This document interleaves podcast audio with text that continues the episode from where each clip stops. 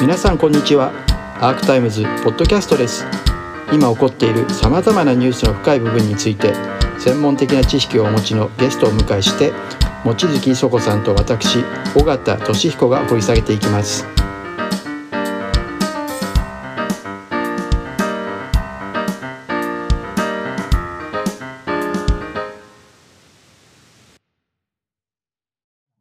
あのもう一つの理由があると思います。あの日本のジャーナリストはやっぱりチームで働くんですね。だから自分が聞いた記者会見、あの勝手に自分であの一部だけメモ取れば、他の人たちとあの共有するの、共有するのは難しくなるんですね。もう彼らは全部知りたいっていう、あの特に上司は全部知りたい、全部知らないと判断できないということになるんですけれども、あのフランスの会社、私は15年間 AFP 通信社の特派員としてあの、えー活動してたんですけれども、やっぱりもう一人でやらないといけない。しかもすぐやらないといけないので、じゃあ全部メモ取って、もう一回読み直して、あの整理して記事を書くっていうことじゃなくて、その場で書記事を書くんです。その場で書いて送る。それで上司はまあ信用するしかないんです。そういう、そういう情報はもう現場にいる方が送ってることなので、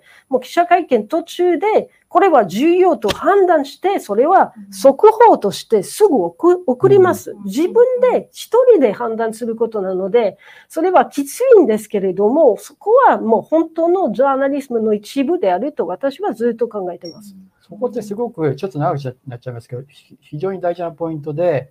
アメリカ、日本だけだと思うんですよね、このなんかメメモを、あのなんであれみんなパチパチやってるかっていうと、メモを作んなきゃいけなくて、メモを作ってみんなに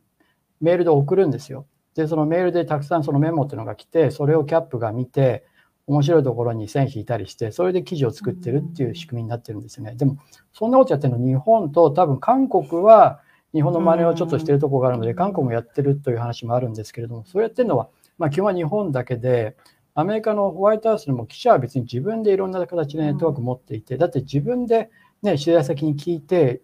ね、A さんはすごく難しい状況の時にあの答えてくれなかったと。で B さんは嘘を言ったと。C さんはあの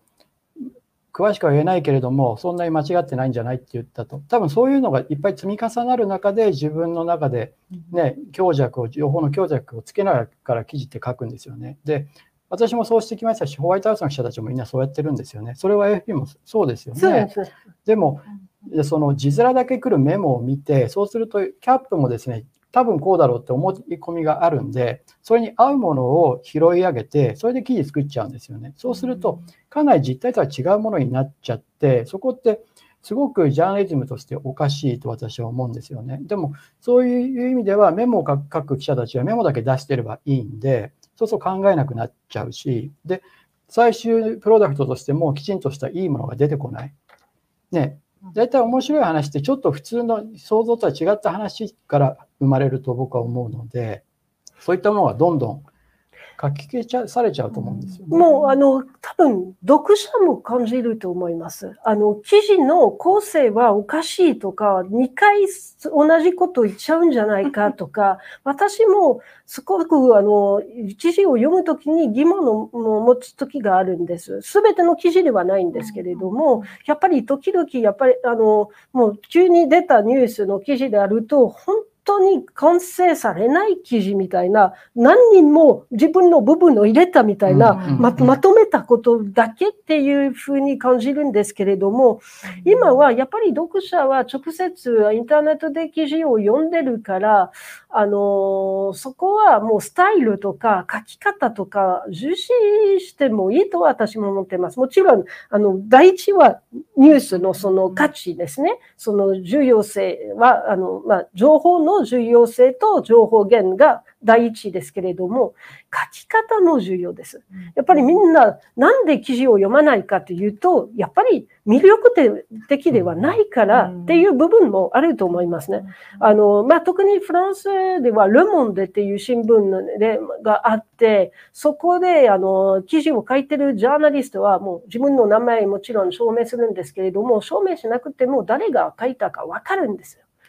スタイルでわかる。もうこの記者のスタイルが好きで、うんニュースに関心がなくても読みます。うん私も18歳の時によくそのことがあったんです。特にこのニュースに関心がなくても、この記者なら読みます。やっぱりあのスタイルがあるから、だからそこはすごく重要であるんですが、日本ではやっぱり新聞の記事のスタイルはそれほどなくて、私は助かったんです。なぜかというと、あの新聞で日本語を勉強したので、何度も同じような文章が出てくるから、すごく便利だったんですけど、でもど今、読者としてはちょっとつまらない時も。あのい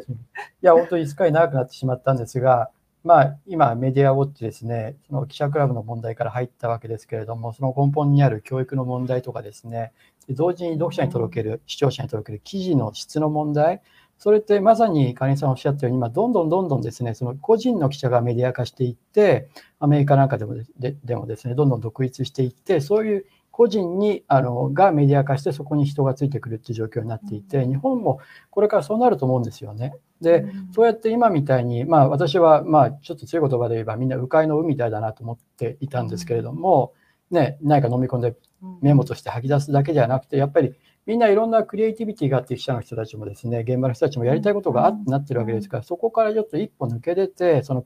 パチパチメモ取るだけのところから抜けて、やっぱりちゃんと聞いてほしいし、そういう中で感じたことからね、自分のスタイルもね、生まれてくると思うんですよね。